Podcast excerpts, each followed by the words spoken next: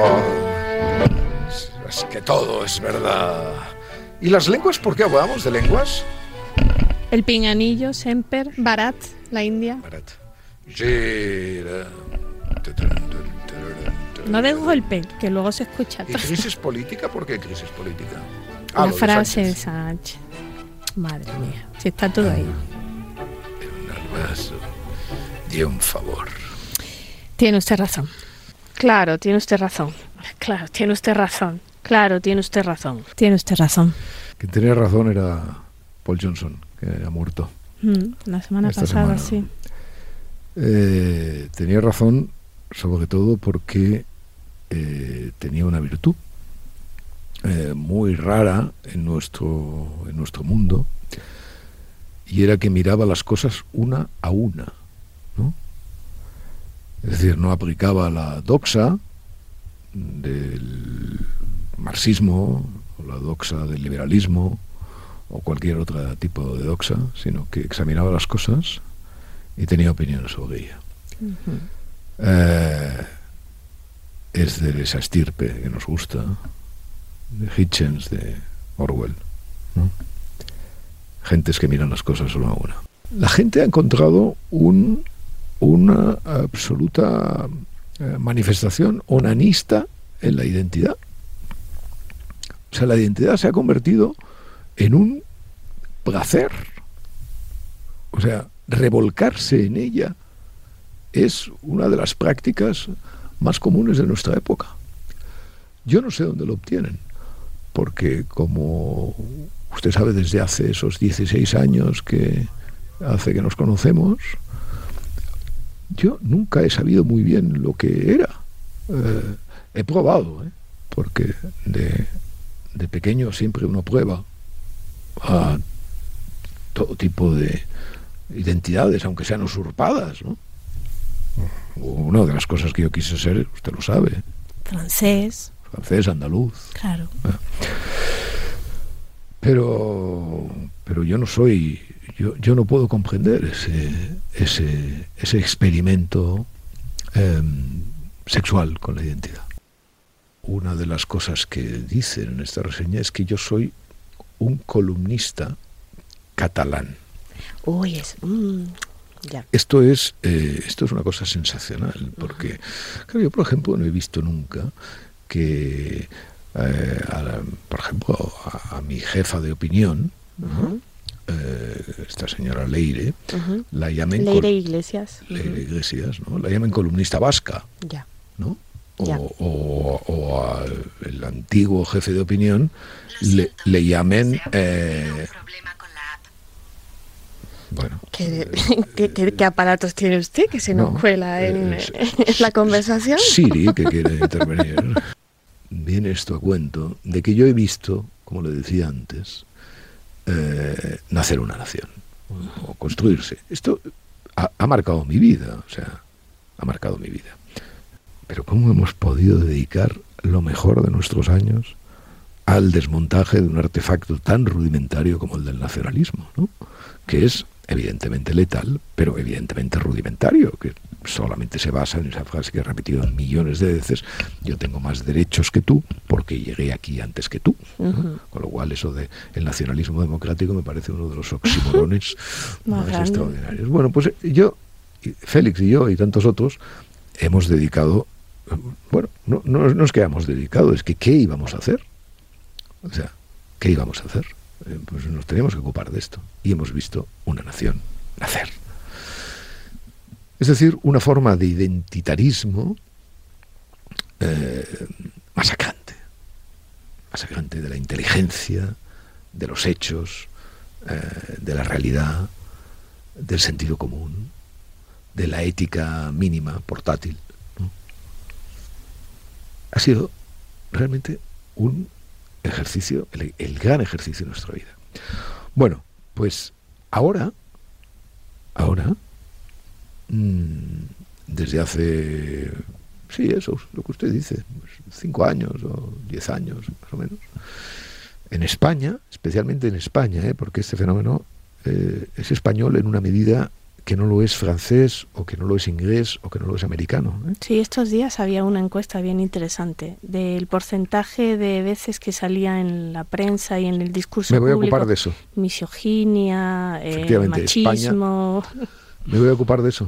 Sí, Ah, sí, me voy a ocupar de eso. alegro, me alegro. Me voy a ocupar de eso. Digamos lo que es. En, en el conjunto de las naciones civilizadas, según, según creo, según lo vi, España triplica, España triplica eh, la aparición de términos como misoginia, machismo, etcétera, etcétera, Violencia machista, etcétera. siendo el segundo país o uno de los primeros eh, más seguros para las mujeres. Sin ¿no? duda, claro, esa paradoja. La- Por lo tanto, eso revela pues, el carácter obviamente artificial que tiene todo esto. Eh, pero entonces, mm, ¿qué sucede? Usted compare, coja el, el, el el proceso, ¿no? el proceso, pero no el proceso catalán, de, digamos, ilegal, ¿no? el proceso de los últimos 40 años Sí, sí. en, en Cataluña y coja lo que ha pasado, lo que está pasando hoy, que está pasando, respecto del, del identitarismo femenil. Eh, pues es que las, o sea, las analogías son extraordinarias. El 2 de mayo podía haber sido perfectamente la fiesta nacional española. Al fin y al cabo, ¿cuántas fiestas nacionales no son fiestas de la independencia? Pues casi todas. sí, o sea, no, sí, sí. mm, por lo tanto... En América todas. Por supuesto, claro. Bueno, pues mm, nosotros que, hombre, a mí me hubiera fastidiado porque yo ya sabe usted que lo- soy más francés que español, pero Eso le iba a decir, que esa Bueno, yo soy- contradicción no sé cómo la lleva. no, lo llevo muy bien, como todas. Pero, eh, porque además es, es que no, yo he dicho algo que no es, no es cierto, yo no soy más francés que español. Yo en realidad lo que soy es un afrancesado, que es mucho mejor que ser francés. Cuando se le dice a Bart, eh, por favor, deme información sobre Arcadia Espada, a ver qué cosas dice exactamente. Dice Arcadia Espada, Barcelona 1957, es un periodista y escritor español. Bueno, médico Eh, y practicante. sí. Ajá. Es conocido por sus columnas de opinión en el periódico del Mundo, Muy donde ha bien. trabajado desde 2000. Falso. Falso. Falso. También es autor de varios libros, Sí. entre los que destacan El lince bobo, Eh, el lince- 1997. He escrito un libro que se llama El lince bobo. Claro, quizá esto es el catalanismo político, el lince bobo. eh, el lince Ramón, que contra cantaba, Cataluña. que es- cantaba Kiko Veneno, el lince Ramón. El Evangelio según Arcadia Espada, 2001. Maravilloso. El Evangelio según Arcadia Espada, pero es que es maravilloso. Y El retorno de los hijos de puta, 2010. El retorno de los hijos de puta. Así 2010. es. O sea, repita mis libros. A ver, no lo digo porque igual escribo alguno. El lince bobo, El Evangelio según Arcadia Espada y El retorno de los hijos de puta. Extraordinario. Continúe. Luego dice, em, es un periodista de, de opinión conocido por sus posturas críticas con la izquierda política y la corrección política. Bien. Ha sido acusado de ser racista, sexista y homófobo, pero él siempre ha negado estas acusaciones. Bueno, bueno, no, las acusaciones, las acusaciones no, la he- no, no las he negado, Bart. O sea que son eh, diarias, digamos, y además en esos tres, exactamente en esos tres puntos. Lo que he negado es la veracidad de las Claro. acusaciones. Ahora, esto es lo mejor, esto es lo mejor. En 2010, Espada recibió el premio Planeta Maravilloso. Por su novela El impostor. Pero esto lo ha escrito cerca, seguro, esto de Bart. Vamos a ver, ¿cómo es posible? ¿Cómo es posible? Piénselo, ¿eh? ¿Cómo es posible? ¿Cómo es posible que un gobierno que ofrece a cualquiera la posibilidad de ir al registro civil y cambiar de sexo con un trámite burocrático, que es capaz de hacer eso con la biología, Y con personas vivas, digamos. eh, con personas vivas, con la biología, pero sobre todo con la biología, que es capaz de hacer eso con la biología, de decir, no, hombre, no, pero esto de la biología, esto de la biología se arregla con un trámite cultural. Yo voy a un registro, me inscribo como Pepa cuando soy Pepe y al revés. Bueno, pues un gobierno que es capaz de ofrecer eso a la gente, de ofrecer esa vulneración de la biología. Ese gobierno se escandaliza y llama a las armas porque otros ofrezcan sobre la biología una mirada afinada. Hombre, ya está bien, ¿no? O sea, ya está bien. Ya está bien. Que tengamos que salir nosotros los ateos, los abortistas, a defender, digamos, el, la fisonomía de las cosas, ¿no? Santos, pero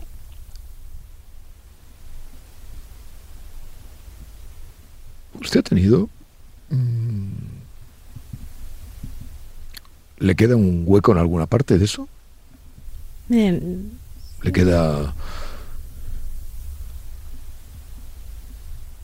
culpa? La pérdida. No, culpa no, culpa ya sé que no. Pero usted luego ha tenido dos hijos que conozco estupendos. Sí, así es. Bueno, eso es, eso fue un proyecto que no salió. Hay tantos proyectos en la vida que no salen, ¿no? Sí, bueno, además yo entendí desde el principio que traer una criatura a sufrir de esa manera indecible, mm. física y mm. psicológicamente, si es que llegaba a término, era un acto de egoísmo. Eso es, esa es la clave. Mire, eh, yo he tenido muchos problemas, usted conoce, por decir cosas completamente elementales sobre este asunto. Pero esa palabra es la clave. Ese es un acto de narcisismo. En España mueren mil personas por sobredosis al año. Eso solamente es la punta del bloque de hielo, ¿eh? porque naturalmente eh, ahí no están contadas las personas que arruinan su vida, es decir, han convertido su vida en una basura aunque no mueran. Que ese es el auténtico, el auténtico drama de las drogas. El auténtico drama de las drogas, a pesar de la brutalidad. De, algunas drogas, ¿no? no, no, de las drogas. no, todas son iguales. No, no, no, vamos a ver, vamos a ver, vamos a ver. Esto es muy interesante. No, todas las drogas. Todas las drogas. El alcohol incluido, por supuesto. ¿Eh? Claro, ¿eso quiere decir que yo no sé tomar alcohol? Claro, yo sé tomar alcohol. ¿Cuánta gente sabe tomar alcohol y cuánta gente sabe tomar heroína? ¿Vale? Hay una gran diferencia, ¿no? será, será por la droga, será cultural, será lo que sea. ¿eh? Será por será por, por cómo afecte eh, la droga al cerebro. Por genética. Será por genética, será mm. por lo que sea. ¿Eh? Pero evidentemente, evidentemente no es lo mismo. Evidentemente no es lo mismo. Bueno, tenemos eso ahí. Mil muertes y tenemos una cantidad que yo no conozco de vidas arruinadas, de, vidas rotas, ¿eh? por, ese, por ese asunto. Y sobre todo de vidas rotas, e incluso voy a ponerme más, de vidas malogradas, ¿vale? O sea, de vidas malogradas, o sea, de vidas que no pudieron dar eh, de sí todo lo que, todo lo que tenían que dar.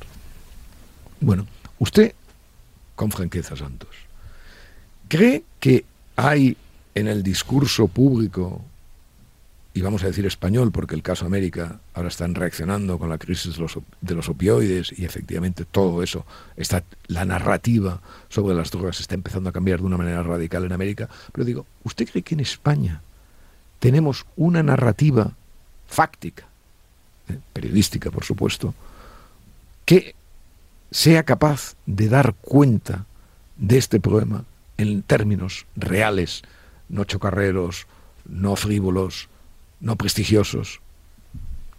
No, no lo creo. Y me parece realmente eh, repulsiva la actitud de Vox cuando mm, pretende que los extranjeros sean personas de segunda. O sea, todo el mundo por supuesto, eh, los contingentes de la emigración, para que un país eh, sea seguro, sea fértil, para que la emigración no se convierta en un, castigo más, pues evidentemente hay que regular de modos, mm, en fin, eh, lo más atinados posible la presencia de extranjeros en las sociedades ricas, todo eso lo sé, muy bien, y todo eso es verdad y así ha de ser. Pero cuidado, cualquier persona que se muere de hambre en su país, ¿eh? como se morían de hambre nuestros andaluces, nuestros extremeños, ¿eh? nuestros murcianos, nuestros aragoneses cuando iban a Madrid o iban a Barcelona, cualquier persona que se muere de hambre tiene todo el derecho, tiene todo el derecho a buscarse la vida donde, sea, de la manera que sea. Así ¿eh? es. Bueno, siempre naturalmente que sus quiebras de la ilegalidad no sean quiebras de la, de la ilegalidad que todos conocemos, ¿no? Y que todos damos por supuesto. Por lo tanto, eh, creo que ese, ese derecho es un derecho humano esencial. ¿eh? Que luego, evidentemente, todo esto, pues, no me mareen, lo sé perfectamente. Eh, hay que ayudarles, porque no solamente el trabajo no es la única ayuda, hay ayudas de orden cultural, claro. hay ayudas de orden moral. La vida no vale lo mismo en Bolivia que en Madrid. ¿vale? No, no, vale lo mismo, no, vale lo mismo. Es claro. Y eso es lo primero que hay que decir. en México. Bueno, en México, sí, por cierto, esta noticia de hoy de, de los adolescentes muertos, ¿no? en fin, una más, digamos, desgraciadamente, de su ex país. ¿eh? Porque yo Bueno, estoy, bueno, no, bueno. yo siempre estoy muy contento que usted venga aquí, ¿eh? que usted no esté allí. ¿eh? Me hacía sufrir mucho cuando usted estaba allí. Eh, bien. Entonces, ese es un problema, el de la violencia contra las mujeres, básicamente de los extranjeros. ¿Ok? Y la primera manera, la primera manera de resolver un asunto es identificar sus perfiles Claro. y hablarlos con claridad. Porque además, eso, eh, mm, como efecto colateral, indica algo importantísimo. ¿no? Y es como ese proceso de la larga paz. ¿eh? Esa cosa pinkeriana, ¿no? De. Bueno, lo, lo decía Elías, ¿no? Pero el, el- el proceso de la larga paz, ¿eh? ¿cómo ha afectado a los españoles? O sea, porque si alguien ¿eh? tuviera la gentileza de decirnos cuánto han dejado de matar los españoles a sus mujeres, Claro. cómo se ha reducido el crimen de pareja desde hace eh, 50 o 100 años, ¿eh? Nos seríamos mucho más prudentes Claro. a la hora de hablar de lo que es este país y a la hora de hablar de la relación que los hombres de este país tienen con sus Así mujeres. Claro. Y eso, y eso es, pero eso es un efecto, si usted quiere, moral colateral. O sea, es un efecto, eh, ¿cómo le diría?, de satisfacción patriótica. O sea, de ver cómo efectivamente este país se ha incorporado, aunque tardíamente y aunque sea en el vagón de cola, a ese proceso de larga paz. Muy bien, pues como españoles incorporados a ese proceso tenemos que hacer dos cosas. Ayudar a que los naturales de otros países se incorporen a ese proceso de larga paz. ¿eh? Y por supuesto, ayudarles en aquello específico ¿eh? que, mm, bueno, en sus, sus carencias, eh, también morales, más elementales. Esto es justamente eh, es cuando a veces de la gente, de alguna gente dice, no, es muy polémico, es muy polémico, Sí, ¿no? sí, sí, exacto, exacto. Esa- esas cosas. de usted lo dice mucho. Sí, claro, esas cosas que es la manera, digamos, es la manera ya de eh, ponerle el hándicap, ¿no? O sea, decir, no, es que eh, las ideas que usted examina son ideas que ya están handicapés de salida, ¿no? Eh, no, distingamos entre musulmanes y, y islamistas, distingamos eh, entre eh, asesinos y, y- personas religiosas. Claro, pero, pero ¿cómo no vamos a distinguir? O sea, simplemente la, la alusión a eso ya es sospechosa. Ya es sospechosa. Porque, eh, a ver, ¿qué se necesita? ¿Qué se necesita para hacer algo como lo que hizo ayer este sujeto? Eh, no me convencerán de lo contrario, ¿eh? Santos. Se necesita, en primer lugar, un cerebro averiado. ¿eh? Eh, el mal existe, sí, lo sabemos, y todos esos discursos que nos llaman a aceptar que el mal existe y que no podemos desresponsabilizar a la gente y tal, me los conozco perfectamente. Vale, sé que el mal existe, etcétera, pero sé que existen los cerebros averiados. ¿eh? Los cerebros que, evidentemente, son capaces de entender que un relato maligno, ¿no? que un relato maligno como el de eh, los infieles deben morir, puede llevar a la acción. Puede llevar a la acción y efectivamente con un machete en la mano puede matar a un sacristán. Desde luego, o sea, todo es compatible. Pero lo que es muy importante es señalar que sin esas dos, sin esas dos eh, variables, un acto como el de ayer no se produce. El cerebro enfermo y el relato maligno. Claro. Eso no cuesta nada. Es más, en la paz, en la paz, el relato sigue siendo maligno. Es decir, yo voy, yo voy a disculpar, a hacer buenos y beneficiosos a los nacionalistas simplemente porque no cojan las armas. No. El relato nacionalista es un relato maligno. Mire, el Grapo es el eh, es el tercer grupo terrorista en muertos de Europa. Bastante. Detrás de eh, el IRA y ETA. Claro, ahora piense usted una cosa. ¿Ha visto usted muchas series sobre el Grapo? No. Netflix, Nada. HBO. No. ¿Usted cree que si a un, uno cualquiera en la calle le preguntamos, oiga, pero ¿qué fue más importante? Eh, ¿Las Brigadas Rojas o el Grapo? ¿Quién mató más? Dirían las brigadas hombre, rojas. Brigadas Rojas, tal igual. Bader Meinhof, la, la banda. Bader Eso es, la Bader. ¿m? La Bader Meinhof. ¿eh? Grupos terroristas de gran prestigio. ¿eh? Prestigio siniestro y asesino. Eh, Grapo no. El Grapo mató tres veces más que cualquiera de esos grupos. ¿vale? A Bader Meinhof eh, parece que están entre 20 y 30 los dos, eh, según comentaron comentaron ayer, en el, comentaron el otro día en la, en la, en la presentación. Eh, yo di una explicación malvada de esto, malvada relativamente. ¿eh?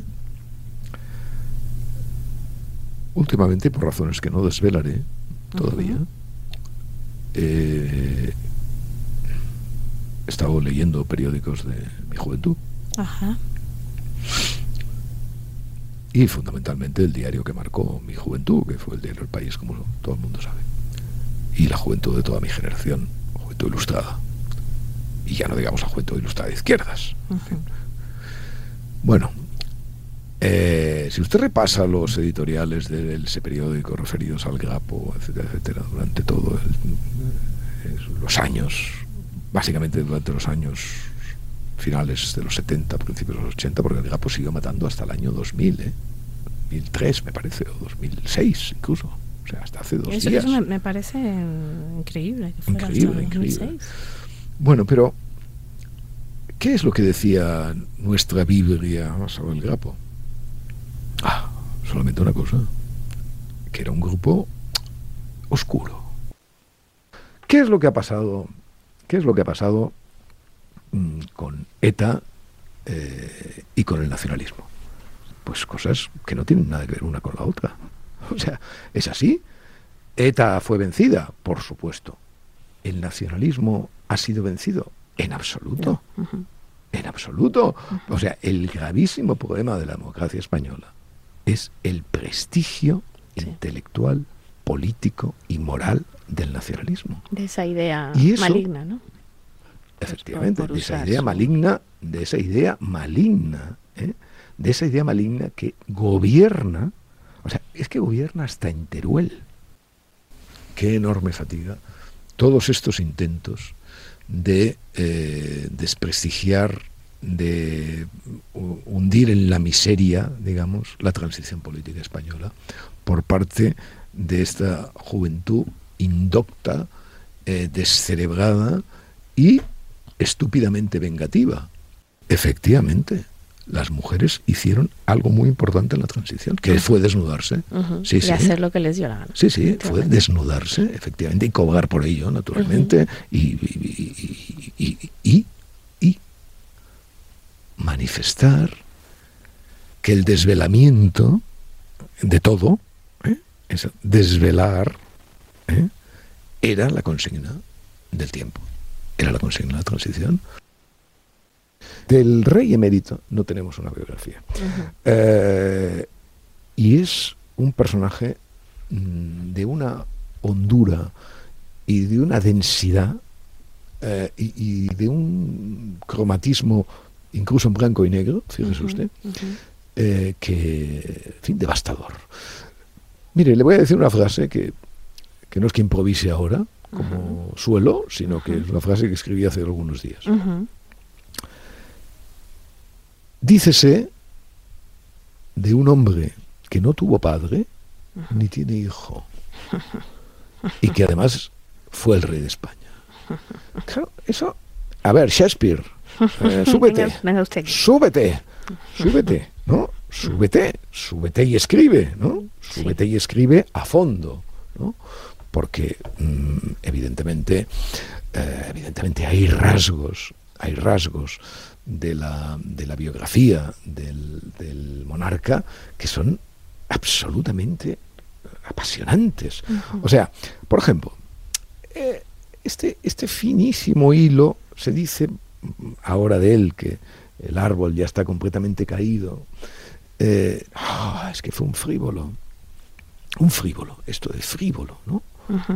Eh, porque esto lo dicen los, los bondadosos, ¿no? Los, los, maléficos hablan de corrupción y tal, y seguramente tienen razón.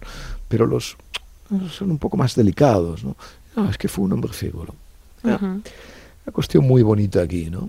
Analícese, por ejemplo, las dos grandes decisiones que el rey de España tomó políticamente, por las cuales pasará la historia. Una, la elección de Adolfo Suárez como eh, presidente del gobierno y su recomendación a, Torcuato Fernández Miranda, de, que lo, de que lo pusiera en, la, en la terna famosa que eligió al presidente del gobierno. Suárez. Suárez en vez del institucional, Areilza, ¿no? que era el que la portada de nuestro diario de referencia, en su primer número puso el retrato para que se supiera que lo que el país... Eh, esto del país siempre se dice, el país, la transición, no, mire, la transición se hizo a, pesar del país, empezando por su primer número, que querían poner a Areilza de presidente del gobierno y pusieron, y pusieron a Adolfo Suárez, pero bueno. Y la segunda, el golpe de Estado del 23F que evidentemente anuló con su, con su orden dada.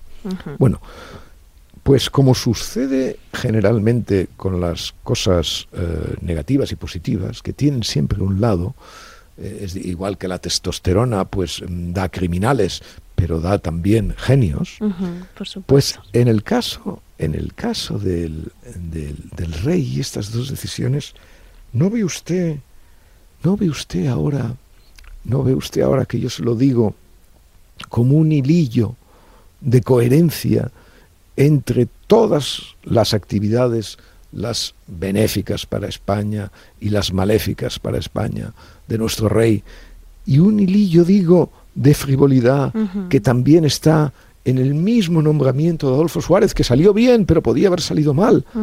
O, ¿quién puede decir que el rey estuvo implicado en el 23F. Nadie, sensato, nadie en sus cabales, solamente el tonto este Debo le puede decir o puede hacer em, estupideces como la, como la que mm, hizo hace años eh, respecto de la ficción, etcétera, etcétera, de la participación del rey, etcétera. Por cierto, con el seguidismo de, de buena parte de nuestro mainstream periodístico. Bueno, pues no ve usted que efectivamente no hay ninguna prueba ni indicio de la complicidad del rey con los golpistas, pero sí, pero sí, de la cierta frivolidad con que seguramente se despachó en múltiples e innumerables comentarios sobre cómo Adolfo Suárez estaba conduciendo los asuntos de España y cómo era necesario un golpe de timón y cómo era... ¿No ve usted ahí esa frivolidad también actuante? pues yo sí la veo, Santos. Un anhelo de... Fui una tarde que yo diría que eh, era una tarde de sí, quizá de abril mismo, porque había como un, un, ambiente como no, no gélido de invierno, pero sí cortante, ¿no? Estos días de abril que de repente eh, se cortan. Bueno, y en la sierra. en la sierra, ¿no? Y llegué a última hora de la tarde, todavía con luz, y el espectáculo fue imponente. o sea, estaba además prácticamente en soledad, no había nadie, porque evidentemente al Valle de los Caídos no ha ido nadie. Y no ha ido nadie nunca a estos homenajes, estas estupideces que se inventan eh, los tontos. Eh, los tontos que dicen que existen y algunos tontos que van de vez en cuando. Eh, entonces todo era tan absolutamente de una majestuosidad tan fatal, sobrecogedor, tan sobrecogedora, tan, tan dura, la enorme cruz, la desaforada cruz, presidiéndolo todo. o sea, si alguien quería tener una una eso que hoy se llama una experiencia, que se llena en la boca. Dice, no, es que tengamos, no, no sepamos las cosas, no, tengamos la experiencia de las cosas. Bueno, pues estúpidos. Para tener la experiencia del franquismo, no había nada como eso. ¿vale? No había nada sin tocarlo, sin hacer nada. Y sabiendo quién estaba enterrado allí, porque eso era la presencia, era fundamental en el carácter pues sombrío y aterrador que a veces cogía ese paisaje, ¿no? Y, naturalmente esto ha desaparecido. Ha desaparecido, esa experiencia ha desaparecido. Y entonces estos ignorantes que gobiernan se creen que esa desaparición es una victoria. El pobre, el pobre galán de tranvía diciendo que pasará la historia, dice yo creo que pasaré a la historia. ¿Cómo? O sea, no, hombre, claro, pero pasará a la historia en unos términos que ni usted mismo puede imaginar hasta qué punto serán negativos, porque evidentemente las generaciones ajustan siempre las cuentas con las generaciones. Y este ajuste de cuentas que estamos viviendo ahora será posteriormente sometido a un ajuste de cuentas y saldrán eh, jóvenes generaciones del futuro diciendo cómo nos hurtaron ustedes la experiencia de un pasaje tan aterrador de la vida española. Cuando uno acaba un libro, hay como un vacío hormonal. Una depresión postparto. algo así, ¿no? Eh, estoy en ello, estoy en ello. Ah, sí, a ver. Sí, entregué un libro al editor esta semana. ¿Y se puede saber el título? No, no se puede saber el título, pero usted tiene que saber eh, mi estado de ánimo, porque, en fin, es un momento delicado. Melancólico. Melancólico, bueno, de vacío, de, desaliento, de desmoralización, de, pensar que uno solo ha escrito estupideces una vez más, etcétera, etcétera, etcétera. Pero bueno, ah, yo ya sabe usted que eh, ya llevo escritos algunos libros, o sea que por lo tanto, como he vivido eso casi de manera menstrual, pues eh, no tengo mayor ¿No necesita días de baja? No, no, no ni, ni conciliación siquiera.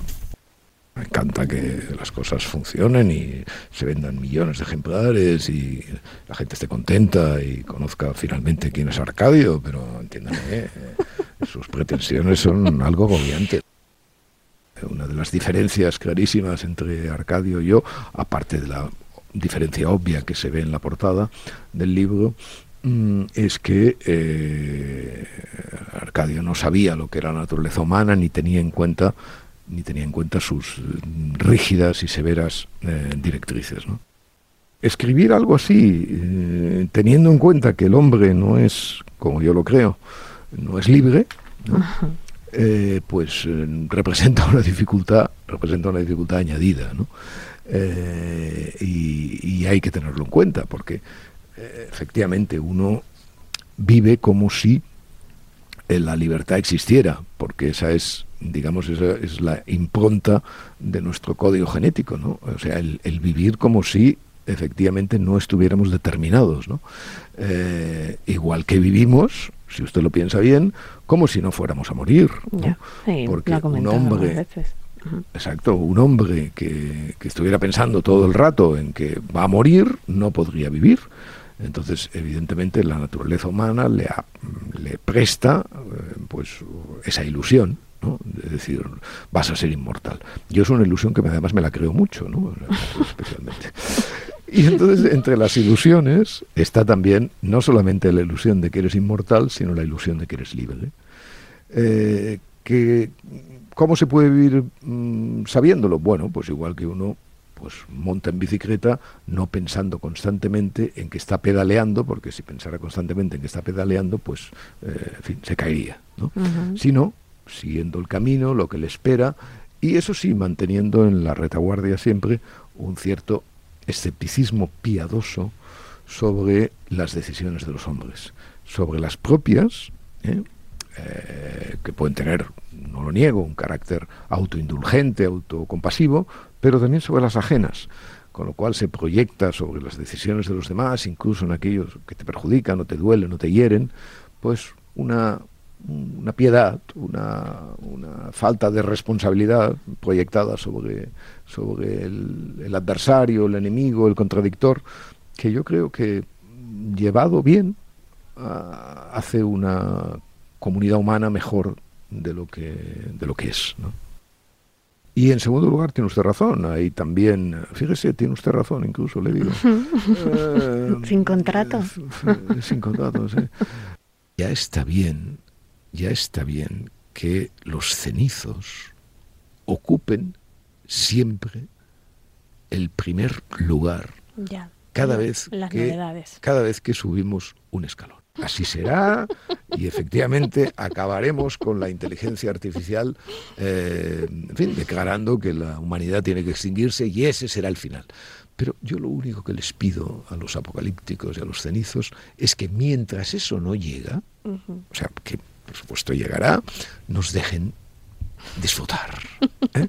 Nos dejen disfrutar, por ejemplo, nos dejen, eh, nos dejen que la inteligencia artificial se ocupe de los tramos mecánicos de, de nuestra vida y nosotros nos podamos dedicar a gozar. Pues sí. ¿Eh? A gozar que no quiere decir solamente lo que usted está pensando, sino usted que sabe lo que estoy pensando, usted no tiene una bola de cristal. Yo sabe que yo estoy, yo sabe que yo soy, estoy muy capacitado permítame que decida yo sobre mi pelo, ¿no? sí, es más fresquito para el verano. Si me tengo que cortar el pelo, me lo tengo que cortar y me lo cortaré, o sea, no... Pero lo mismo va a perder la fuerza, como Sansón. ¿Qué es Sansón ni Sansón? Sansón y... ¿Usted se acuerda de esa sevillana bíblica de Paco Toronjo? A ver... Dalila infame, Dalila infame, Dalila infame, mientras Sansón dormía. ¿No se acuerda? Siempre buscando la ocasión de los trinos. Además, eh, para algunas cosas usted no sirve. Ya os lo he dicho. Ya, para el tango. Exactamente. Eh, sí, no soy Adriana Varela. No, no, que no soy Adriana Varela. Y no me toque ese... Toque ese, ese capítulo. Ese capítulo, porque de pronto veo tango. Ay, qué maravilla de película. Pero bueno, pero ¿cómo es posible que yo esa película no la hubiera visto? Pues no lo sé. ¿Dónde está usted hace 20 años? Qué maravilloso. ¿20 años? Más de 20 años. Y yo tenía 20 años cuando salió esa película. Bueno, pero entonces hace 5 años. muchas gracias. Santos, santos.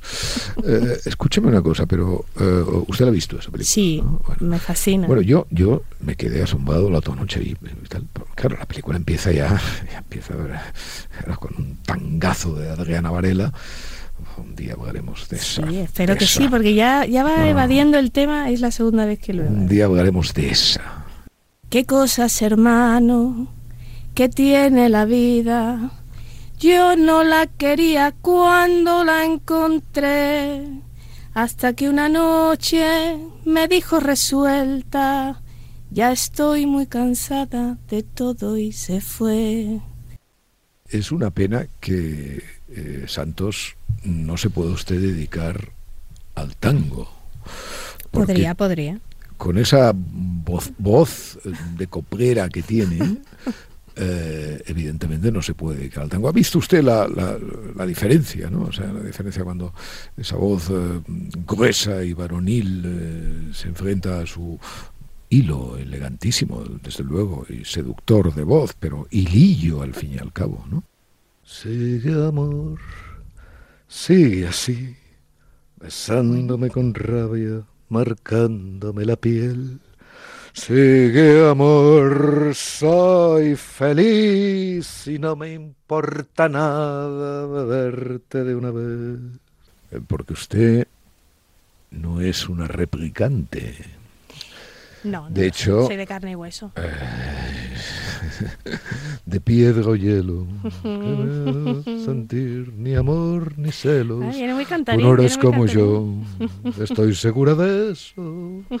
Tú no eres como yo, a ti no te hizo Dios de carne y hueso. Eh, Sabe Muy que yo soy bien. como un jukebox de esos, ¿no? Ya sé que te hago daño, ya sé que te lastimo, llorando mi sermón de vino. Gira Gira es un tango eh, que nada tiene que ver conmigo, por supuesto. Eh, tiene ese punto escéptico que me puede gustar y luego tiene ese verso de ingenieros maravilloso, ¿no? Cuando estén secas las pilas de todos los timbres que vos apretás, ¿no? Que me, me hizo siempre una, una gracia enorme, ¿no? Eh, es el tango que, que prefería Gardel. Era el que le parecía a él, no sé, que le tenía una estimación más eh, profunda. Igual que Arisépolo, que fue su autor, también hablaba muy bien de este tango. gustaba. Sí, Sí, le sí. gustaba mucho este tango, si no era su favorito con el que él más se identificaba. Discepolín. Sí. Santos Discépolo, por cierto, que compartimos apellido. Quedó en contarme eh, la segunda parte de Piget, ¿se acuerda? Bueno, no la segunda parte, es que bueno, habrá muchas partes de Piget. Sí, por Eh, eso hoy la toca vida la de segunda. La vida de Piget, eh, nos quedamos en que yo había mm, mm, desenvuelto en la Universidad Pompeu Fabra un paquete que había llegado a mi nombre y que apareció un, un cerdito de peluche. ¿no? Sí, exactamente. Eh, Sí, bueno, y entonces, pues claro, yo subí a mi despacho, etcétera, etcétera, y entonces vi una nota de una firmada por una cadena radiofónica que lamentablemente he olvidado. Y entonces ponía, Arcadi Espada, te hemos nombrado el cerdo de la semana. Ah, pero ya sabe usted, cuando el cerdo quiere ser jamón, Solo puede ser Joselito. eh, pero en fin, ya sabe usted, cuando el cerdo quiere ser jamón, Solo puede ser Joselito. ¿por qué no nos oye más y no nos escucha más y no y no aprende más de nosotros el líder de la oposición? Va a hablar otra vez del líder de la oposición. Eh, sí. Te- Tenemos como dos constantes, Piquet y ¿Y qué? Ah. Piquet y el líder de la oposición, ¿no? no le estaba usted llamando cerdito. No, no, no, no, por Dios, por Dios, Ah, no, lejos claro, de mí, claro, lejos claro, de mí. porque- no, lejos de mí, claro, claro, porque, en fin. Quiero decir quiero que siempre lo trae a colación. Hombre, no se trae a colación, ¿vale? Ya. Se trae a colación. Eh, el señor Fijo estuvo en Barcelona, como Ah, sí. siempre. sí. Ujú.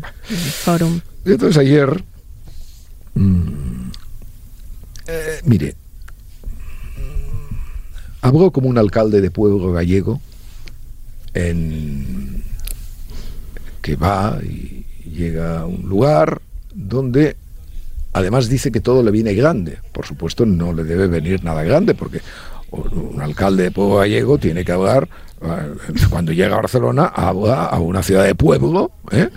Que además está llena de gallegos. No me diga que no ha sido, no ha sido ingenioso. Eh, o sea que no tiene, no tiene por qué tener ningún complejo, pero se, se muestra como un, como un alcalde de pueblo gallego, efectivamente. Escuché su intervención en el foro ese y todo fue lamentable, lleno de tópicos, lleno, etcétera. Como siempre, como siempre, que, eh, que viene a Cataluña y que habla de Cataluña y todas. Claro, entre otras cosas porque, en fin, eh, a Cataluña, en vez de eh, venir a verme a mí, por ejemplo, cuando, cuando viene a Cataluña, yo estaría además encantado de invitarle a, a cenar o a, en fin, a tomar un, no sé, un orujo, eh, si es que no puede pasar de tomar orujo, aunque mm, a veces tengo la impresión de que toma demasiado. Bueno, francamente, O sea, va, en vez de venir a verme a mí, va a ver al notario Burniol, por ejemplo, ¿no? Notario, el notario, el notario este, que, que va a dejar de ser notario sin ser presidente del gobierno. En fin, hacen muchas cosas mal. Pero lo que ayer hizo, a partir de la hora 15 minutos, hablando de Puigdemont, mmm, roza lo intolerable. No, no roza, o sea, lo roza por la parte siguiente. ¿Eh? Está más allá de lo intolerable. ¿eh? Eh, Feijóo no puede decir que respeta a Puigdemont. No. Puigdemont no tiene, no merece ningún respeto. Mire, para empezar, no merece respuesta, no merece respeto político, ¿eh? porque es eh, uno de los líderes de una ideología infamante. Para empezar, ¿eh? o sea, un nacionalista no merece ningún respeto, de per se. Naturalmente estamos hablando de respeto político, ¿eh? por supuesto, mientras cumpla la ley y todas estas cosas, que diga todas sus eh, barbaridades en los, los, ámbitos que quiera y en los auditorios que quiera. Pero primero, o sea, esa idea, esa idea que ha hecho tanto daño a la convivencia española, de que el nacionalismo es una cosa prestigiosa, que merece respeto. No, el nacionalismo no merece ningún respeto. Si Feijóo hubiera estado seguro de derrotar al presidente Sánchez en un cara a cara parlamentario, hubiera presentado la moción de censura. Pero no lo está. No está seguro de eso. Y en cualquier caso, sea o no eso cierto, que es, al fin y al cabo, es una hipótesis y es meterme en, en la cabeza de Feijóo, cosa claro. que evidentemente sí. tampoco es uno de mis grandes placeres en esta mañana. Eh, si no es eso, si no es eso, esa es la impresión que da. Ya. Y si esa es la impresión que da, el efecto letal, evidentemente, se manifiesta de una manera uh, completamente irrevocable. Yo cada vez que, ve, que viene eh, Núñez Feijó a, a Cataluña, uh -huh. eh, en fin, tengo un, un vaído moral, ¿sabe usted? sí. Un vaído moral. Y ahora que estoy ya en el punto dulce para hablar de Feijó, vamos a hablar de Feijó. Hablando de orgullos y básico, ¿no? Hasta qué punto eh, todo esto, este, este, esta especie de orgullosidad de la vida moderna, afecta incluso a los temperamentos más lúcidos, eh, ahí tiene usted el orgullo ayer manifestado de quién, de quién, Santos. ¿Quién ver, ¿a pudo quién? decir ayer, he nacido en un pueblo de unos 300 habitantes y estoy muy orgulloso de ello? El señor Fijo, pero en fin, no sé, que habrá que hacer un podcast, mm, quizá tengamos que hacer un podcast eh, privado para, para el señor Feijó, ¿no? Sí, Y ya que casi es un lo- podcast privado para el señor. Así lo. No, porque no, porque como es un podcast privado, este podcast lo oye miles y miles de personas en España. En fin, no, no, no. Él puede exigir que algunas de estas cosas estén eh, sometidas al secreto de confesión, ¿no? El secreto Claro, no sé claro. de qué confesión, si gay, si la Inmaculada Concepción, si lo que usted quiera, ¿no? Eh, no sé si me he explicado con. Se ha explicado muy bien, con mucha claridad, Ah. con mucha claridad y detenimiento. Debo decir que es un espectáculo muy lamentable el que en el primer plano de la estolidez esté el señor Feijóo y no esté el presidente del gobierno. Ya. Porque claro, en fin, hemos de distinguir entre las causas primarias y las secundarias, ¿no? Y las causas primarias de la enorme decadencia española, eh, políticamente hablando, eh, en estos momentos están en manos del presidente del gobierno y de toda su pandilla. Porque en realidad eh, el Partido Socialista se ha convertido en una pandilla. En cuanto, ya sé que tiene usted muchas ganas de hablar del presidente Sánchez, ¿no? Que estuvo La verdad, ha no estado mucho, estos pero- días. No tiene muchas ganas, ¿no? Pues, pues e- es un caso realmente interesante, ¿no? ¿No le parece? Muchísimo. Bueno, yo le llamé y le llamo galán de tranvía para, para, en fin, para satirizar sobre él, igual que llamo al otro líder gallego, por ejemplo, ¿no? Eh, no sé si es un mal actor o no. Entonces, mm, el, eh, Sánchez es nuestro Trump eh, corregido y aumentado. ¿Y por qué corregido y aumentado? El, el, aumentado ahí es interesante, porque tenemos el estado profundo, tenemos las mentiras, ¿no? las mentiras con las que desactivamos mentiras. Pero luego hay otra cosa absolutamente, eh, es así, marca de la casa, que a la cual no podía aspirar evidentemente Trump, que es la superioridad moral. Eh, los datos eh, de las elecciones municipales mm, no dan la victoria a, la derecha. Ya. No la dan. Claro, esa es una operación mm, que nunca debe hacerse en sociología electoral, porque los resultados de las elecciones solamente se pueden computar eh, con elecciones de la misma naturaleza. ¿no? Y y lógicamente, pues en las elecciones eh, mm, generales van a contar otros factores que no cuentan en las elecciones municipales. Entre ellos, entre ellos, la propia decisión de Pedro Sánchez de convocarlas. Claro. Pero, pero vamos a ver. Pero eso quiere decir que eh, eso quiere decir que la partida está ganada, eso quiere decir, no, no quiere decir nada. Mire, eso quiere decir dos cosas. Primero, que Pedro Sánchez puede, para desgracia nuestra, o por lo menos mía, ¿no?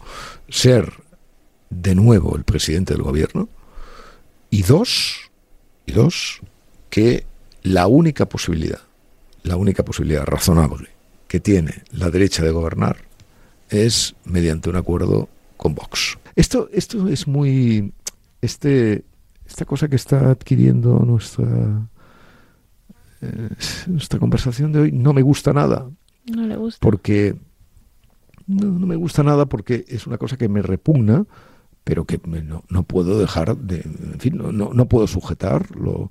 O sea, el, yo ya lo dije.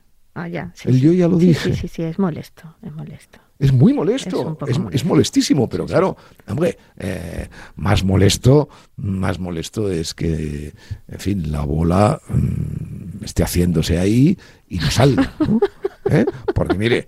que eh, desahogarse no vaya a ser. Hombre, claro, es que mire, respecto de la vanidad y todas esas cosas, no hay nada peor que los vanidosos que se comportan como aquellos que sufren un catarro ¿Sabe aquello que dicen? es que el catarro no me ha salido. Es que tengo un catarro pero no me sale. Todavía no me ha salido el catarro. Hay mucha gente que va por la vida con la vanidad así.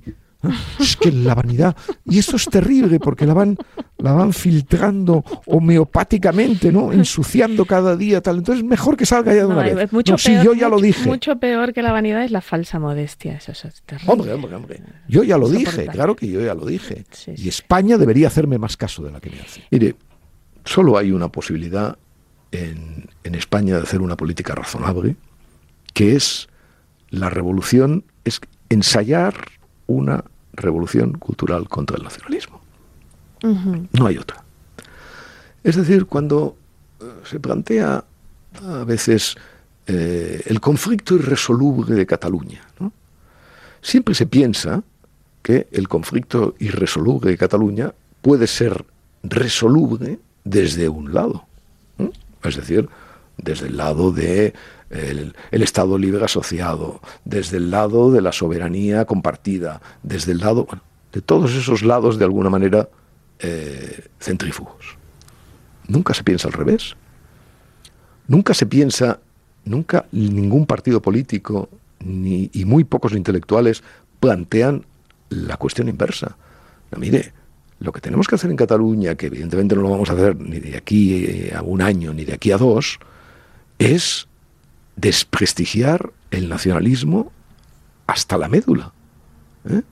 O sea, conseguir que esa antiguaya inmoral que sigue contaminando la política española, especialmente en Cataluña y en el País Vasco, desaparezca. Y si no desaparece, por lo menos que no goce del prestigio del que goza. No, es ahora. O sea, ahora cuando el galán de tranvía ha perdido la mayoría, porque no tiene mayoría sin, sin el apoyo de tal, cuando la amnistía se ha convertido en, un, en una sucia moneda de urinario, ¿eh? en una sucia moneda de urinario non olet, ¿eh? cógela que no huele, ¿eh? Vespasiano, ¿no? cógela que no huele, entonces es cuando salen los poetas y empiezan a hacer sonar los violines en el urinario. Cuando los poetas empiezan a hacer sonar los violines en el urinario. Este es el momento histórico que vive España respecto de este debate sobre la amnistía. O sea, hay gente que no es capaz, no es capaz ni siquiera de ver, porque es que yo creo que no lo ven. O sea, no creo, no creo en su maldad, no creo en su cinismo, ¿no? Es que, eh, o sea, creo que realmente están incapacitados para ver que están haciendo sonar el violín en el urinario.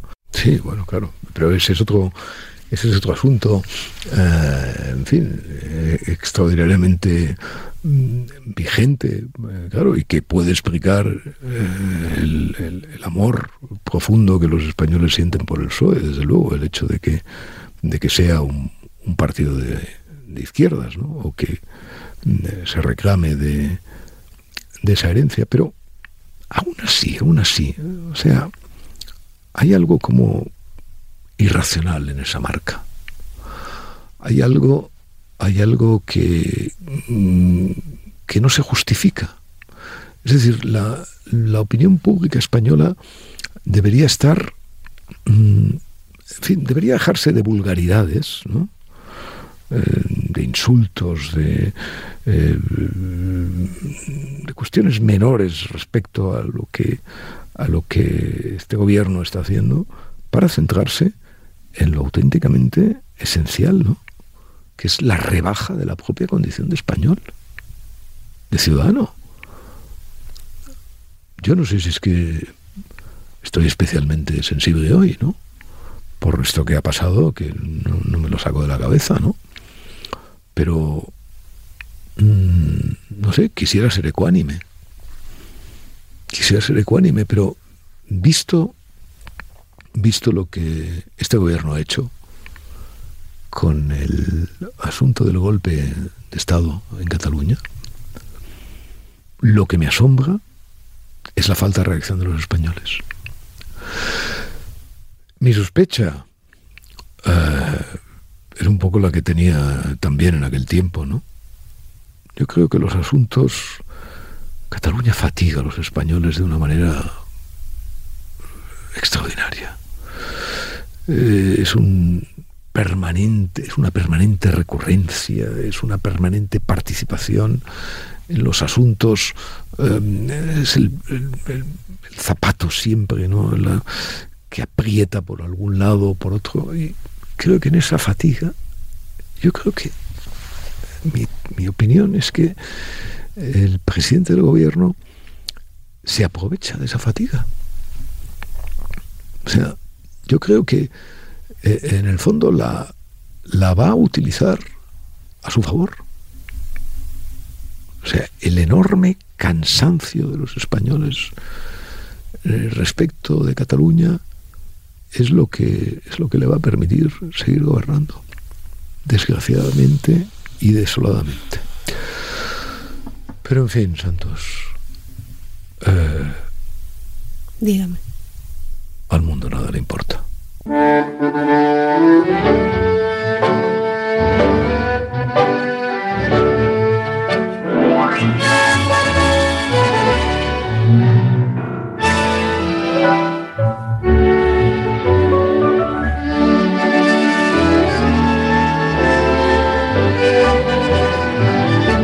podcast de Arcadia Espada y El Mundo con la colaboración de Yaiza Santos.